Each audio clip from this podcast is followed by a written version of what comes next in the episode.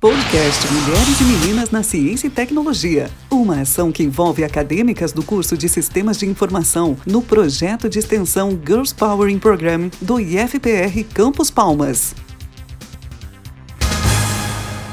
Olá pessoal, eu sou a professora Andreia e sejam bem-vindos ao segundo episódio da quarta temporada do podcast Mulheres e Meninas na Ciência e Tecnologia. Para esse episódio estão aqui comigo a Letícia, bolsista do projeto de extensão, e a nossa convidada, a professora Rosângela. Letícia, gostaria de dar um oi para o pessoal? Olá pessoal. Professora Rosângela, gostaria de se apresentar aos nossos ouvintes? Boa noite. Então, eu sou a professora Rosângela. A minha graduação é em Pedagogia e Ciências com habilitação em Matemática. E também especialista em Metodologia do Ensino da Matemática e mestrado em Educação Matemática. Sempre como introdução ao podcast, eu tenho falado de temas e de trabalhos que a gente tem estudado no decorrer do projeto. E hoje eu gostaria de retomar um assunto que é a preocupação mundial com o baixo número de mulheres nas áreas de tecnologia da informação e comunicação e engenharias. No momento, empresas e universidades têm feito campanhas e lançado programas e projetos para que as mulheres que atuem em profissões relacionadas a essas áreas desejem continuar a sua atuação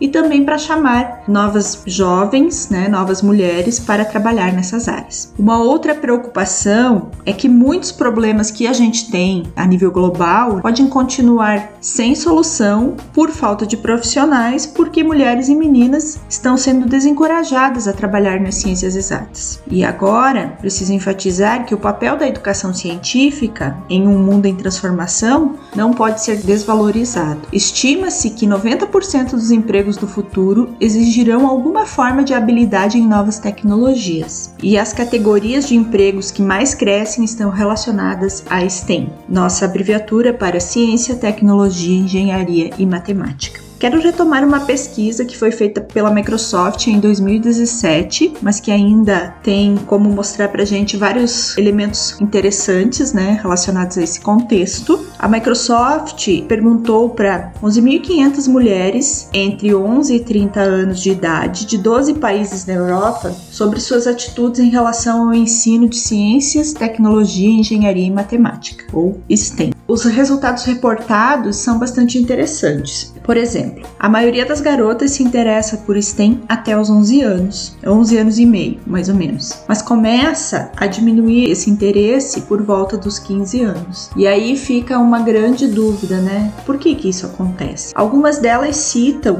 que a falta de modelos femininos no mundo STEM é uma das principais razões pelas quais elas não conseguem seguir uma carreira no setor. As mulheres e as jovens meninas não estão obtendo experiência prática prática o suficiente em assuntos relacionados à STEM. Ainda continuando algumas informações muito importantes descritas, é mencionado que 60% admitiram que se sentiriam mais confiantes em seguir profissões relacionadas a áreas de STEM se soubessem que homens e mulheres estavam igualmente empregados nessas profissões. E mais da metade das entrevistadas, cerca de 57%, disseram que ter um professor ou professora que as encorajasse a buscar áreas de STEM ajudaria muito no momento da decisão. Eu enfatizo que a possibilidade de referência e apoio em casa ou na sala de aula aparecem como fatores-chave para que as meninas decidam continuar estudando ou continuar conhecendo disciplinas relacionadas à STEM. Falando um pouquinho do projeto GPP, o que a gente pretende ao longo do tempo é desenvolver uma rede colaborativa que possa contar com a presença de mulheres profissionais na área de STEM, né, da nossa região, que possam, por exemplo, oferecer seus depoimentos no formato desse podcast ou no formato de encontros de roda de conversa, se apresentando como figuras femininas que atuam em diferentes ramos da computação, da ciência, da engenharia ou da matemática. E isso a gente tem já feito há algum tempo e é um caminho que vamos continuar seguindo. E para hoje, para esse podcast, a gente vai conhecer a história da professora Rosângela. Letícia, pode dar continuidade ao nosso podcast, iniciando as perguntas para a professora Rosângela?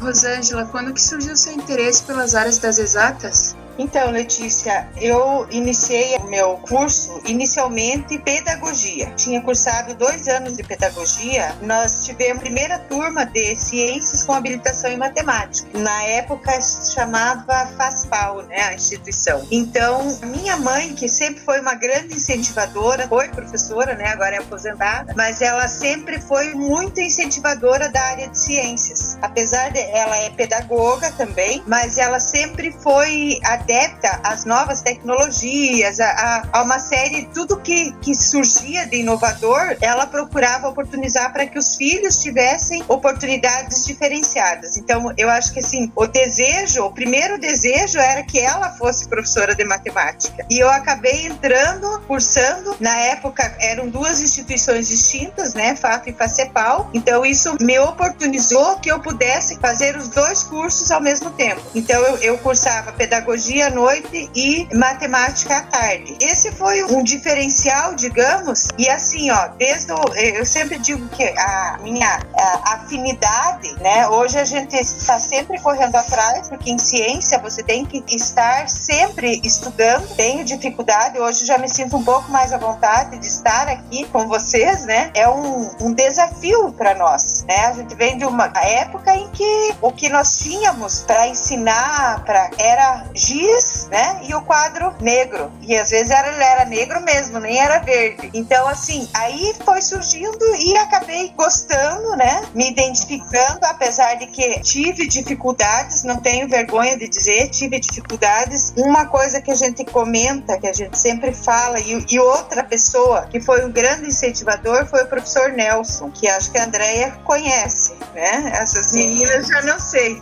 O, o, professor Nelson foi meu professor no magistério e depois na, na, no curso de pedagogia, quando a gente estudava estatística. E na época, nós tínhamos o, o que se chamava de semana intensiva. Sim. E como, como os meus colegas só, só frequentavam uma semana por mês, então quando eles vinham, eles tinham aula à noite e durante o dia eles ficavam aguardando, estudando para ter aulas à noite. E quando eu comecei, eh, quando eu cursava a disciplina de estatística, o próprio professor Nelson colocou: ah, você podia ajudar seus colegas. E eu acabei indo, a gente pedia uma sala de aula na faculdade, no período que eu não, nessa época eu ainda não cursava matemática, então eu tinha a tarde livre e eu acabava indo e trabalhando com as minhas colegas, dando aula de estatística. E aí foi nascendo a vontade também de, de aprender mais. Então a gente sempre brinca, nós nos encontramos ainda hoje, a gente brinca que quem começou a semana intensiva fomos nós.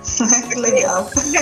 Era anterior às semanas intensivas. Então foi também um grande incentivador em relação à matemática. Por quanto tempo você atuou nas áreas das exatas e como que foi essa atuação? Andréia, hoje eu estou aposentada desde 2017, então eu fechei em período enquanto pedagoga, professora de matemática, de ciências. Eu trabalhei no estado 33 anos. Então, alternando, às vezes eu era coordenadora, sempre gostei muito, que sempre senti como um desafio era trabalhar com salas de apoio, que são as crianças que tinham muita dificuldade, que precisavam ser é, bastante incentivadas para que elas aprendessem comecem a ter um go o gosto pela matemática, porque quando eles vão fracassando, fracassando, eles acabam perdendo a vontade, desistindo, desestimulando. Então eu sempre gostei muito e o meu o que eu mais gostava de trabalhar era trabalhar com sexto ano hoje, né? Ou com as turmas que estavam iniciando ou já no ensino médio, que aí eles já tinham um, um certo domínio da ciência, né?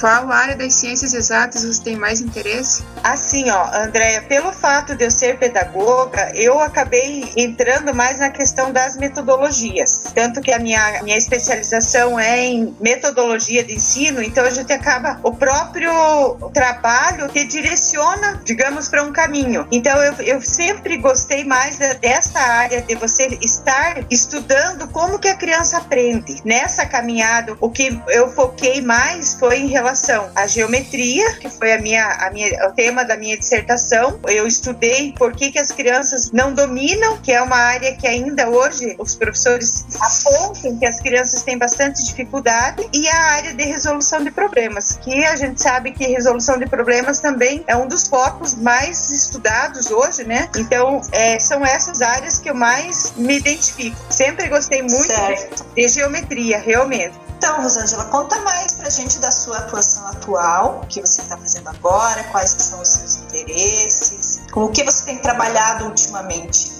Então, a part... em 2017, com a minha aposentadoria, eu fui convidada para atuar na Secretaria Municipal de Educação. Então, atualmente, eu estou assessora da professora Joseana, né, que é a secretária. É um, um leque bastante amplo, porque você vai desde o, de toda a estrutura física, né, das escolas, do... nós temos escolas no interior, então, é distribuição de aulas, uma série de. Então, mudou um pouco o foco, mas também temos a formação dos professores valores e toda uma responsabilidade em relação a todas as mudanças que vêm ocorrendo. Né? Nós sabemos que nas, na última década, diria, que a questão tecnológica ela é extremamente importante. Tendo em vista todo esse, esse aparato que a criança precisa ter o, o contato, não apenas como, eu sempre digo, é, não pode ser restrito ao Facebook, a jogos, né? A gente sabe que tudo isso é importante, as redes sociais, mas ela também precisa entender que a a ciência ela é um caminho e que ela precisa desco fazer descobertas, né? Então nesse sentido a gente vem batalhando muito para inserir as questões tecnológicas e isso é uma forma também de fazer com que as meninas, né, entendam que elas têm potencial e que elas podem. A, a, se você pensar culturalmente, você faz o quê? É dificilmente você, se você for pensar, é, você vai dar um, digamos, um videogame, esses aparatos normalmente se dá para quem? Para meninos. Por aí começa esse, esse deixar de lado a, a questão das meninas na ciência. A gente precisa fazer muito, né? O professor tem um, um papel extremamente importante no desenvolvimento desse fator e a gente vem buscando, a, a, gente acabou de adquirir para as escolas municipais 2.225 tablets que as crianças de terceiro ano em diante terão acesso. Só que a gente entende também que não adianta ter o equipamento se não houver uma formação adequada. Então a gente vai estar tá investindo, digamos, no instrumental, mas a gente sabe que tem uma caminhada grande ainda em relação à formação. E a gente não, nós não podemos também esperar que o professor de uma hora para outra assuma algo que ele não tem condições. É, eu acho que uma coisa que a gente tem que pensar sempre que ninguém pode dar aquilo que não tem. Então é preciso proporcionar é, muito ainda em relação à tecnologia, à, à informação, para que a gente saiba como usá-la e da melhor forma para que ela surta o efeito que se destina. Eu sempre digo que tudo que você vai fazer tem que ter um objetivo. Então nós precisamos é, definir o que é necessário hoje para que se possa é, realmente chegar no objetivo que se deseja. Rosângela, e a nível de conselho, de poderia falar para a gente um pouco do que você gostaria de ter ouvido lá no começo né, da sua vida profissional? Que dica que você deixa para essas meninas, né? A fim de inspirá-las mesmo e de perceber que existe um mundo tão grande aí pela frente. Eu acho que hoje uma das coisas que mais nós precisamos ter é persistência, ter foco, saber aonde você quer chegar e para você saber isso você precisa a pesquisa inicialmente, né? Você tem que ter objetivo, tem que ter um foco e ser persistente, porque hoje é, assim como é, nós temos uma tantas coisas disponíveis que às vezes nós nos perdemos naquilo que nós desejamos. Então é muito fácil você sair de algo que você quer, ah não, isso não não me interessa mais. Tem desafios, existem desafios, mas a gente precisa dar um passo de cada vez. Mas sempre sabendo aonde a gente quer chegar, né? Lutando, porque a vida é uma luta. A vida, é, como que eu vou dizer? É, é, você tem que matar um leão por dia. Então você tem que ter foco. E acomodação é uma palavra que não pode existir na nossa vida. Estudar sempre, porque qualquer área, se você quer, você pode estar num local, mas se você se acomoda, é lá que você vai permanecer. Então você tem que sempre pensar à frente. Isso é, um aprendizado também que aprendi com a minha mãe, porque eu lembro em 1990 eu terminei a minha graduação em matemática no ano de 1990. Foi também, eu, eu, eu digo que eu sempre tive sorte. Foi a primeira vez também que foi oportunizado uma especialização na área de matemática. Eu não era ainda concursada no estado, eu já trabalhava há, há anos, mas ainda não era concursada. Eu era é, CLT que a gente chamava na época. A minha mãe disse: "Não, vai fazer". Mãe, mas não, nem tá no plano de carreira. Eu lembro que eu falei na época. Ela falou, não, mas um dia vai, vai estar. E aí eu acabei entrando na turma, né?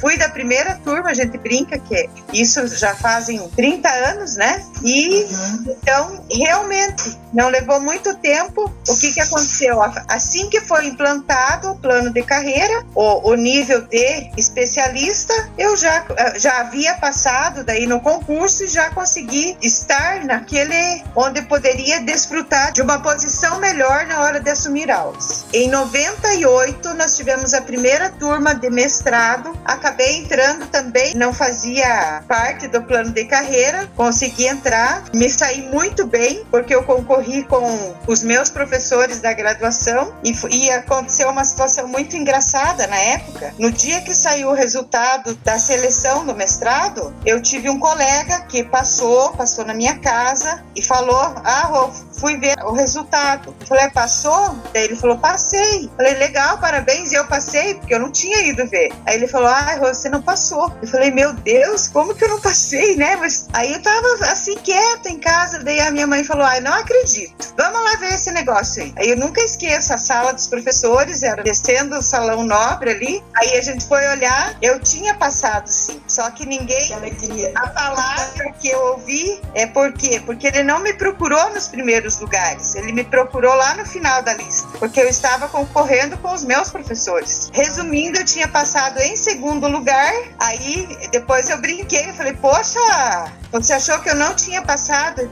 Aí ele falou assim: "Ah, jamais imaginei que você ia passar na frente dos professores da casa." Então eu não estava, não era professora universitária, não estava atuando no ensino superior, mas eu passei em segundo lugar na seleção. Então foi assim realmente gratificante né? Eu acho que compensador, resultado de tudo que a gente vinha lutando, né? Que alegria. Rosângela, você tem realmente uma história muito legal para contar para gente. Mas, infelizmente, a gente tem um tempo limitado aqui no nosso bate-papo. Para a gente ir fechando, eu gostaria de saber, assim, já que você deixou uma dica para as meninas, se você tem alguma dica para deixar para a gente do projeto, é, de coisas que a gente poderia fazer para tentar atrair mais meninas para essas áreas, né? E também, se tu quiser comentar alguma outra é, situação, informação que você ficar à vontade para compartilhar com a gente, Fique à vontade, te agradeço muito. Andréia, assim, ó, que que dica em relação ao projeto? Aquilo que eu já disse antes, é persistência, né? Você não vai atingir 100% nunca do que, daquilo que você faz. Mas com certeza, as pessoas que estão participando, que estão te ouvindo, com certeza vão, vão ter um caminho diferenciado em relação àqueles que ficam no caminho. Então é ter foco e me coloco à disposição. Gostei muito de participar. Vou estar lá do outro lado do mundo, mas estou, estou à disposição, tá bom? Professora Rosângela, agradeço muito a sua participação, desejo sucesso nos novos projetos que, que vão aparecer aí, porque eu sei que tem um perfil bem dinâmico aí, que vai aparecer mais um monte de projetos pelo caminho. Desejo sucesso e certamente não perderemos o, o contato. Muito obrigada. Obrigada, Andréia. E assim, te agradeço muito pela oportunidade, né, de dividir. Eu acho que às vezes a gente até esquece cami os caminhos que a gente faz, mas eles realmente são muito importantes. E esse foi o nosso segundo episódio da quarta temporada. Se você gostou de ouvir a história da professora Rosângela, fique atento aos nossos próximos episódios e também ao nosso Instagram, no projeto.mulheres.ciência. Até mais, pessoal! Podcast Mulheres e Meninas na Ciência e Tecnologia, mais uma ação do projeto de extensão Girls Power in Program.